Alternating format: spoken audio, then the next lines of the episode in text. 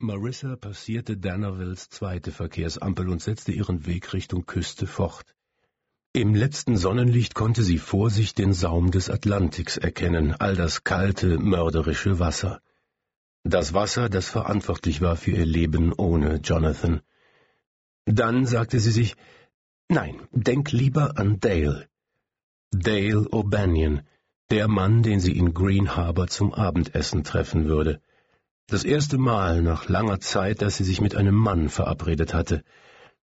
Kennengelernt hatte sie ihn durch eine Anzeige in einer Zeitschrift. Sie hatten einige Male telefoniert und nach einigem Hin und Her auf beiden Seiten hatte sie sich sicher genug gefühlt, um ihm persönlich zu begegnen. Sie hatten sich aufs Fishery geeinigt, ein beliebtes Restaurant am Kai. Dale hatte das Oceanside Café erwähnt, das tatsächlich die bessere Küche bot, doch das war Jonathans Lieblingsrestaurant. Dort konnte sie Dale einfach nicht treffen, also das Fishery. Sie dachte an ihr Gespräch vom letzten Abend. Dale hatte gesagt, ich bin groß, ziemlich kräftig gebaut und ein bisschen kahl auf dem Schädel. Also gut, hatte sie nervös erwidert. Ich bin 1,65 blond und werde ein purpurfarbenes Kleid tragen. Sie dachte nun über diese Worte nach, wie typisch dieser simple Austausch doch für ein Leben als Single war, wie leicht man Menschen traf, die man nur vom Telefon kannte. Sie hatte kein Problem damit, sich zu verabreden, im Gegenteil, irgendwie freute sie sich darauf.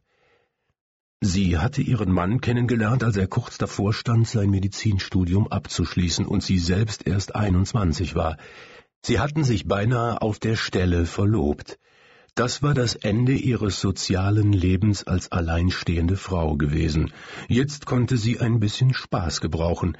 Sie wollte interessante Männer kennenlernen und wieder anfangen, den Sex zu genießen.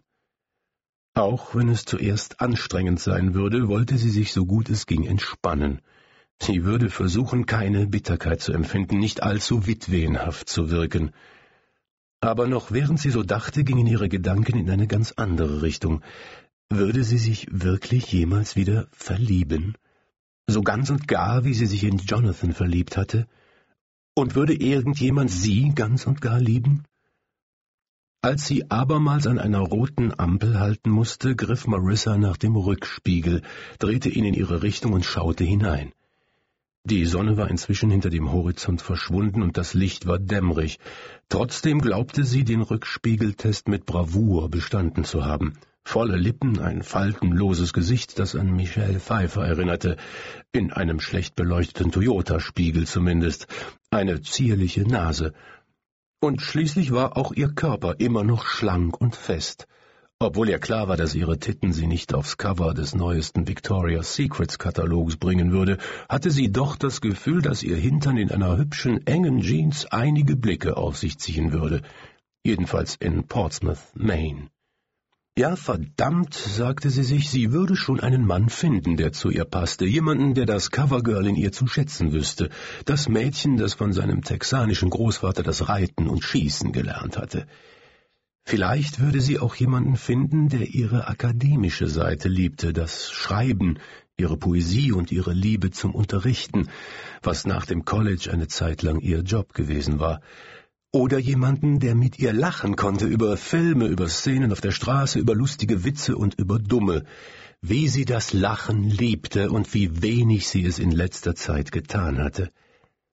Dann dachte Marissa Cooper, nein, warte, warte, sie würde einen Mann finden, der alles an ihr liebte, aber sofort begannen die Tränen über ihr Gesicht zu laufen, und sie hielt schnell am Straßenrand, um das Schluchzen in den Griff zu bekommen.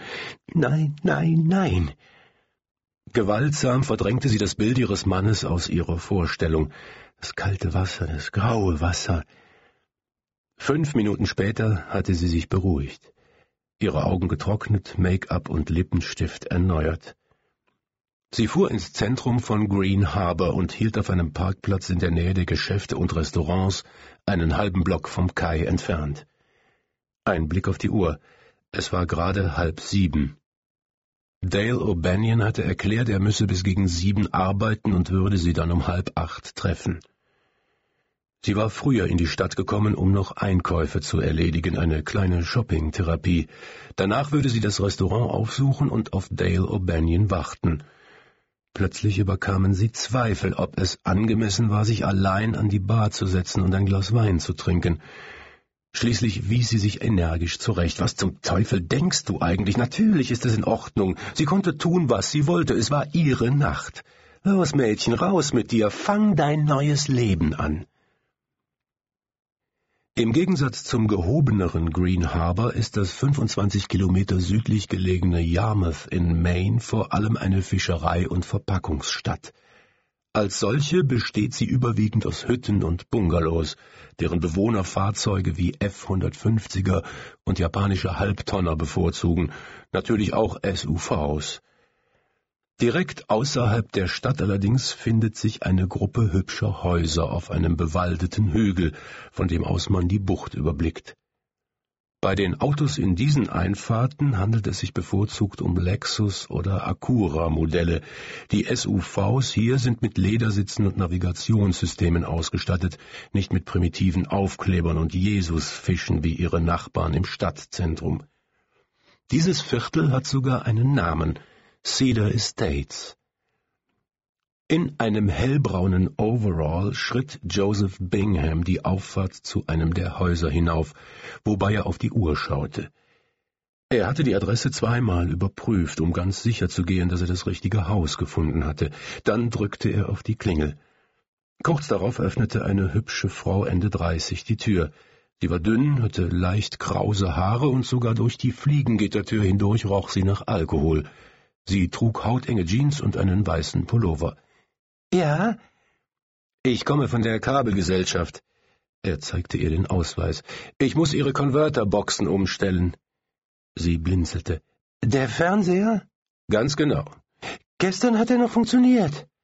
Sie drehte sich um und warf einen unsteten Blick auf das glänzende graue Rechteck des großen Apparates in ihrem Wohnzimmer. Warten Sie, ich habe eben noch CNN gesehen. Es hat funktioniert. Sie bekommen nur die Hälfte der Kanäle, die Sie eigentlich empfangen sollten. Das gilt für das ganze Viertel. Wir müssen es per Hand neu einstellen. Ich kann natürlich einen neuen Termin machen, wenn... Nee, nee, ist schon in Ordnung. Will Cops nicht verpassen. Kommen Sie rein. Joseph trat ein und spürte ihre Blicke auf sich. So etwas passierte ihm häufiger. Seine Karriere verlief nicht unbedingt großartig und er sah auch nicht im klassischen Sinne gut aus, doch er war in exzellenter körperlicher Verfassung. Schließlich trainierte er jeden Tag und hatte schon oft gehört, dass er eine besondere maskuline Energie ausschwitze. Dazu konnte er nichts sagen. Er betrachtete sich selbst lieber einfach als jemanden mit einer Menge Selbstvertrauen. Wollen Sie einen Drink? fragte sie. Geht nicht bei der Arbeit. Sicher? Ja. In Wirklichkeit hätte Joseph nichts gegen einen Drink einzuwenden gehabt, aber dies war nicht der Ort dafür. Davon abgesehen freute er sich auf ein hübsches Glas würzigen Pinot Noir, wenn er hier fertig war. Viele Leute waren überrascht, dass jemand mit seinem Beruf Wein mochte und etwas davon verstand. Ich heiße Barbara. Hi, Barbara. Sie führte ihn ins Haus zu den Kabelboxen und nippte beim Gehen an ihrem Drink. Es sah so aus, als tränke sie unverdünnten Bourbon. Sie haben Kinder? sagte Joseph und deutete mit dem Kopf auf ein Bild zweier kleiner Kinder auf einem Tisch im Wohnzimmer. Kinder sind großartig, nicht wahr? Wenn man auf Landplagen steht, mochte sie. Er drückte Knöpfe an der Kabelbox und erhob sich. Gibt's noch andere?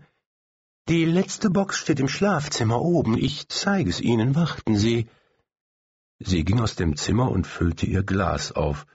Dann kehrte sie zu ihm zurück. Barbara führte ihn die Treppe hinauf und blieb oben stehen. Wieder musterte sie ihn von oben bis unten.